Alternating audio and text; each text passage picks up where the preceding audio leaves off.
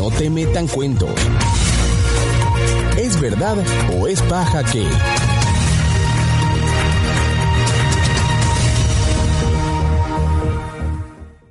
Más de la mitad de la población que emigró entre 2018 y 2021 regresó a Venezuela, como dijo Nicolás Maduro, es un misterio. A finales de 2017, la ONU ubicó la migración venezolana en 657.439 personas. Según el registro de ACNUR, al cierre de 2021, el número se situaba en 6,1 millones. Es decir, entre 2018 y 2021 habrían salido de Venezuela 5,4 millones de ciudadanos. Según el mandatario venezolano, más de la mitad ha regresado al país, es decir, 2,7 millones de personas. Pero Venezuela no cuenta con un registro oficial del número de retornados. Los datos que sabemos vienen de los países receptores y organismos dedicados a hacer seguimiento al éxodo.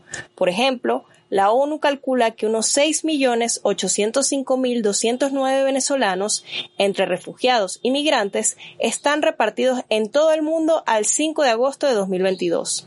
Como no hay dato oficial disponible sobre el regreso de connacionales, es un misterio saber el número de venezolanos que han regresado y que se han quedado en el país. Video de la quema de velos en Irán corresponde a septiembre de 2022. Es verdad. El video que corre por WhatsApp y muestra a una mujer lanzando un velo a una fogata en una protesta nocturna es real y de septiembre de 2022.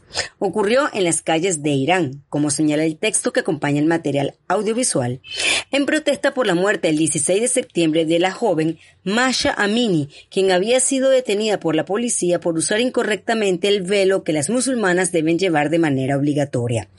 Tras el suceso, varias fotos y videos recorrieron redes sociales con el descontento en las calles iraníes. Espaja.com hizo una captura de un fotograma del video e hizo una búsqueda inversa en Google y encontró que corresponde a la noche del 20 de septiembre en la ciudad de